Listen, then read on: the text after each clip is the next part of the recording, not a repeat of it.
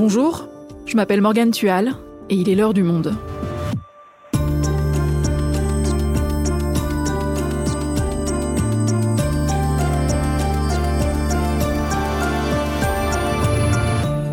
Aujourd'hui, Camailleux, San Marina, Koukaï, Gap, parmi ces enseignes emblématiques de prêt-à-porter, certaines ont dû fermer tous leurs magasins. D'autres sont en grande difficulté et ce ne sont pas les seuls. Semaine après semaine, les mauvaises nouvelles pour le secteur de l'habillement déferlent et des milliers de personnes se retrouvent sans emploi ou menacées de perdre le leur. Alors pourquoi cette crise? Les nouvelles habitudes d'achat des Français, notamment sur Internet, suffisent-elles à expliquer l'écroulement de ces marques? On en parle avec Juliette Garnier, elle suit pour le monde l'actualité économique de la mode.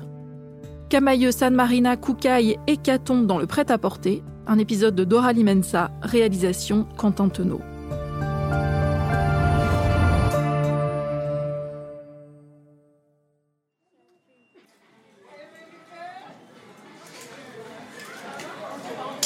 Nous sommes le 1er octobre 2022. Ce n'est pas la période des soldes, et pourtant, partout en France, des centaines de magasins camailleux sont pleins à craquer. Les clientes se ruent vers les prix cassés, malgré la file d'attente aux caisses et parfois même devant les magasins. Comme ici, à Paris, près de la gare Saint-Lazare. Alors moi, j'ai euh, refait ma garde-robe. non, je me suis fait plaisir. J'ai complètement craqué, mais voilà, ça fait plaisir. Vous en avez eu pour combien? J'en ai eu pour 77 au lieu de 220 euros. Donc euh, voilà, une belle réduction. Une bonne affaire pour les clientes, mais pas pour les vendeuses. Car trois jours plus tard, elles seront toutes au chômage. La marque est en fait en plein déstockage et s'apprête à fermer ses 511 magasins. Camailleux a été placé quelques jours plus tôt en liquidation judiciaire, un coup de tonnerre pour le secteur de l'habillement et le début d'une longue série. Camailleux, Koukaï ou encore André. San Marina est donc également placé en redressement judiciaire. Cette fois, ce sont les Galeries Lafayette situées en région qui sont menacées, celles qui font partie du même groupe que Camailleux qui a été liquidé ou encore de Gosport qui est en grande difficulté. Et maintenant, Koukaï et la marque Pimki se trouvent dans la tourmente. L'inquiétante chute des groupes français de l'habillement. Juliette, ça fait plusieurs mois qu'on voit des enseignes de prêt-à-porter fermer boutique et qu'on entend que d'autres sont en danger. Que se passe-t-il dans le secteur? Bah, Il y a une crise euh, qui est absolument inédite qui s'est d'abord manifestée par Camailleux avec la fermeture donc de ses 511 magasins, qui a mis au chômage à peu près 2600 employés. Derrière, il y a eu un enchaînement euh, fatal avec euh, San Marina, des fermetures de CEA, notamment à Paris, la fermeture de près d'un quart des magasins de Burton, euh, et puis euh, des redressements judiciaires euh, à la chaîne, les Koukaï, les Gap et Gosport maintenant. Et les 2100 salariés de Gosport sont toujours dans l'expectative après la mise en redressement judiciaire de l'enseigne en janvier. Et quel est le point commun entre toutes ces marques? Le point commun, c'est d'abord que ce sont des enseignes d'entrée de gamme. Alors, entrée de gamme, c'est une façon élégante de dire des petits prix. Euh, ce sont toutes des enseignes qui euh, habillent les Français avec des articles, disons, euh, aux alentours de 20 à 40 euros. C'est ça le, point commun. C'est vraiment le cœur du marché du secteur de l'habillement. C'est aussi des, des, figures du secteur de, de l'habillement, du commerce. C'était des success stories des années 80, 90. Euh, tout le monde connaît Koukaï, tout le monde connaît San Marina. Euh, ce sont aussi des, des, enseignes qui ont fait la fortune de grands groupes, de grandes familles. Euh, par exemple, Koukaï était détenu par Vivarte, qui est un groupe qui a été démantelé depuis. Il détenait aussi Carole, Minelli, La Pimki était une enseigne qui était détenue jusqu'à présent par l'association l'association familiale Mullier. L'association familiale Mullier, on la connaît très bien parce qu'elle détient euh, Auchan, Leroy Merlin, Decathlon. C'est vraiment une famille nordiste très importante dans le secteur de la distribution. Camailleux aussi, c'était une success story euh, des années 80 euh, qui s'était d'abord développée sur le prêt-à-porter féminin, puis après sur l'homme, et puis après sur l'enfant. Camailleux homme est devenu Jules aujourd'hui, Camailleux enfant est devenu Okaidi. La chaîne de prêt-à-porter féminin Camailleux se lance sur le marché de l'habillement masculin. Le premier magasin ouvrira en mars prochain, neuf autres devraient suivre d'ici à la fin de l'année. À la clé, la création de 300 emplois en trois ans. Une diversification signe de bonne santé pour l'entreprise roubaisienne. Créé il y a six ans, Camailleux emploie aujourd'hui 700 personnes et comptera bientôt 90 magasins. Camailleux, c'était une vache à lait parce qu'elle gagnait très bien sa vie et puis euh, ça a été quand même une, une enseigne française qui a été introduite en bourse au début des années 2000. Faut pas l'oublier. Mais Camailleux va donc s'effondrer, les autres suivent de près, et ça se voit dans les rues des centres-villes, dans les centres commerciaux, on voit ces vitrines vides. Oui, partout en France, on voit euh, des locaux vides qui attendent de, de retrouver un repreneur. C'est une vraie euh, difficulté euh, pour les municipalités qui sont confrontées à ces locaux vides partout dans les rues commerçantes. C'est une crise qui est particulière aussi parce que la France est connue pour son secteur de la mode, son luxe, ça peut-être aussi l'élégance de ses femmes, etc. Et puis, il faut voir que le secteur du commerce est de l'habillement proprement dit, c'est un peu un pilier euh, des rues commerçantes dans les villes de taille moyenne. D'abord, les villes de taille moyenne ont été euh, confrontées à la disparition des détaillants indépendants euh, multimarques. Ceux-là, ils ont été d'abord concurrencés par le développement de Koukaï, de Pimki et puis de Camailleux. Et puis ensuite est arrivé Zara, H&M, qui ont commencé à beaucoup concurrencer ces chaînes françaises et qui ont apporter quelque chose d'un peu plus glamour, des petits prix, avec de la mode plus stylée, etc., qui ont conquis beaucoup de femmes dans les années 2000. Derrière ça, il y a un enjeu économique euh, et social très important parce que le poids économique du commerce de l'habillement est énorme d'un point de vue régional. Et puis après, euh, c'est un secteur qui est un très gros employeur euh, partout en France.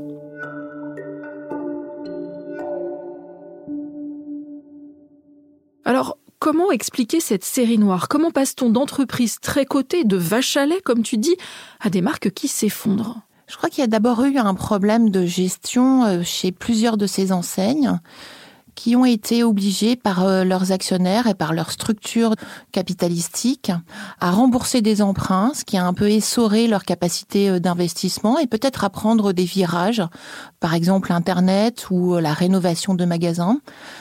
Il y a eu une sorte de, course à l'échalote, c'est-à-dire que ces enseignes d'habillement ont ouvert à tout va partout en France. Euh, dans les 800 centres commerciaux euh, français, on trouve ces enseignes d'habillement. Donc, au bout d'un moment, il y a eu une suroffre, il y a eu trop de magasins euh, en France.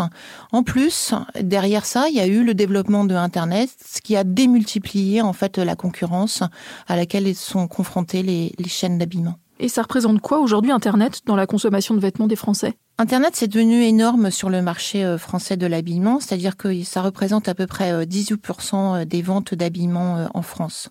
Les Français ont par exemple découvert Vinted pour acheter en ligne des articles de seconde main ou le chinois Shein dont raffolent les jeunes françaises.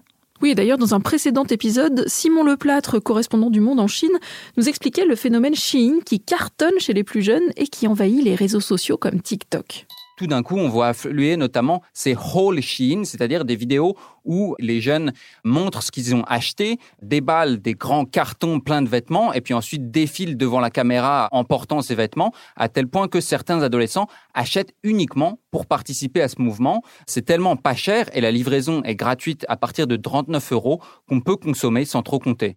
Package let's open it.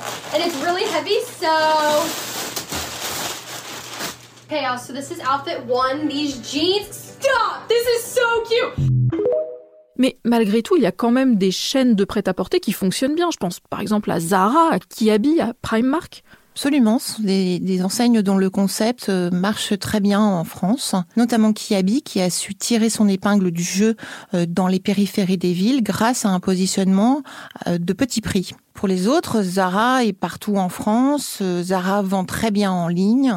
Et puis, il y a aussi le phénomène Primark qui gagne beaucoup de, de clientes et, et, de mères de famille, par exemple, pour équiper les enfants. Donc il y a une espèce de, nouveaux entrants euh, qui poussent en fait euh, ce qu'on appelle le moins disant sur le marché et qui concurrencent à leur tour les enseignes qui étaient auparavant entrée de gamme. Donc si je résume, on a une suroffre, trop de boutiques, la concurrence d'Internet, la concurrence du très bas de gamme, des modes de consommation qui changent, et puis il y a eu la crise du Covid, j'imagine que ça n'a rien arrangé. Ça n'a rien arrangé parce que ça a fait un trou dans la trésorerie des enseignes d'habillement puisqu'elles ont été confrontées à plusieurs mois de fermeture de magasins imposés pour lutter contre la crise due au coronavirus. Certaines n'ont pas bénéficié de prêts garantis par l'État et ça a été un gros problème, par exemple pour Koukaï. C'est peut-être un secteur qui n'est pas très noble, contrairement à l'industrie française qui a bénéficié euh, d'aides publiques. C'est un secteur qui est parfois un peu négligé, qui est un peu sous les radars, en dépit euh, de son poids euh, social. C'est aussi un secteur très atomisé, qui est peut-être pas très soutenu par un lobby puissant, par des fédérations unies. C'est aussi un secteur où il y a peu de salariés syndiqués.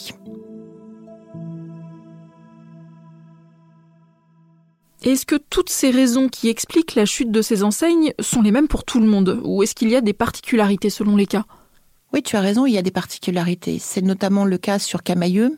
Camailleux était détenu par la financière immobilière bordelaise.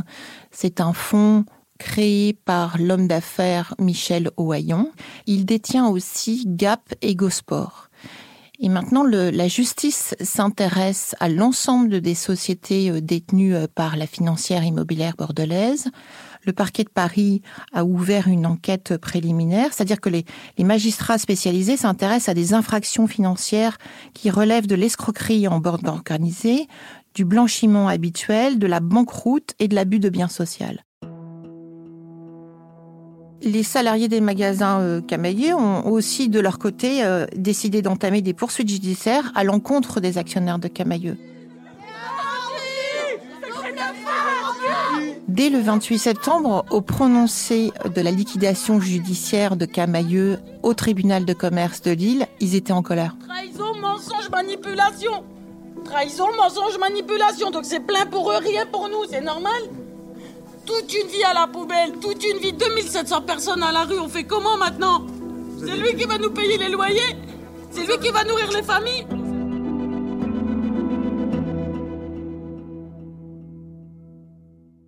Juliette, cette crise, c'est donc des milliers de licenciements, c'est énorme, et des milliers d'autres salariés qui s'interrogent sur leur avenir. Mais j'ai l'impression que ça n'a pas fait tant de bruit que ça. C'est vrai, on peut constater un manque de mobilisation des syndicats ou euh, des élus politiques hein, sur ces dossiers. Ce sont des, des drames qui sont sourds, très silencieux, et je pense pour euh, plusieurs raisons. Ça concerne des salariés qui sont peu syndiqués, qui occupent des postes à raison de deux ou trois par magasin. Ça fait pas beaucoup de monde finalement qui perd euh, son boulot dans une ville. Et puis ensuite, ce sont aussi des femmes qui sont pas très habituées à se mobiliser, contrairement au secteur industriel où on a vu beaucoup de salariés aller faire brûler des pneus devant leurs usines quand euh, leur site industriel était menacé de fermeture. C'est pas du tout le cas euh, dans le secteur de l'habillement où beaucoup des employés sont des femmes euh, âgées qui ont choisi leur métier par amour de la mode, par volonté de rendre service à leur clientèle et qui ont toujours été très impliqués euh, dans leur boulot. Et après 20 ou 30 ans euh, d'ancienneté, c'est très difficile de se reconvertir. Euh, qu'est-ce qu'on fait après 20 ans de vente dans un magasin d'habillement? Comment est-ce qu'on se reconvertit? Comment est-ce que on appréhende les outils indispensables d'un boulot aujourd'hui? Par exemple, l'informatique. Se former à l'informatique est un vrai enjeu souvent pour ses employés. Et c'est d'ailleurs ce que nous a confié une ancienne salariée de Camailleux, elle s'appelle Roxane. Elle travaillait à la boutique d'Orly depuis 13 ans comme manager. À 50 ans, elle envisage plusieurs pistes de reconversion, par exemple devenir formatrice d'adultes, mais il y a des obstacles. Pour ça, il faut que je fasse une formation PAC Office. Et pour faire la formation PAC Office, il faut que je remplisse des tonnes de, dossiers sur euh, l'ordinateur.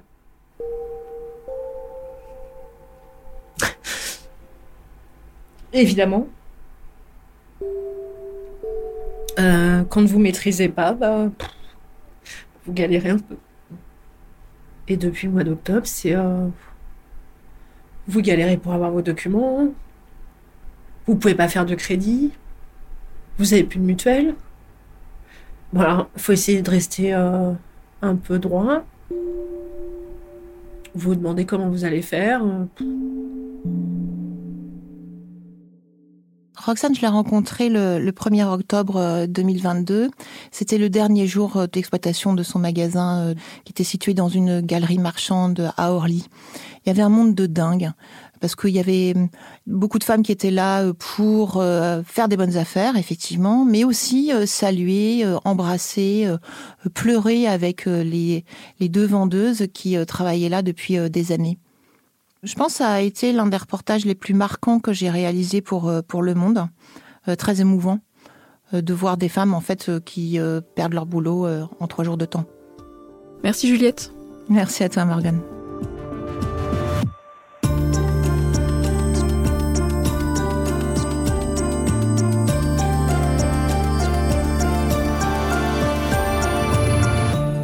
Pour en savoir plus sur le sujet, je vous invite à consulter les articles de Juliette Garnier en vous abonnant sur notre site lemonde.fr. C'est la fin de l'heure du monde, le podcast quotidien d'actualité proposé par le journal Le Monde et Spotify. Pour ne rater aucun épisode, vous pouvez vous abonner gratuitement au podcast sur Spotify ou nous retrouver chaque jour sur le site et l'application lemonde.fr. Si vous avez des remarques, des suggestions ou des critiques, n'hésitez pas à nous envoyer un email à l'heure du monde L'heure du monde est publiée tous les matins du lundi au vendredi. On se retrouve donc très vite. À bientôt!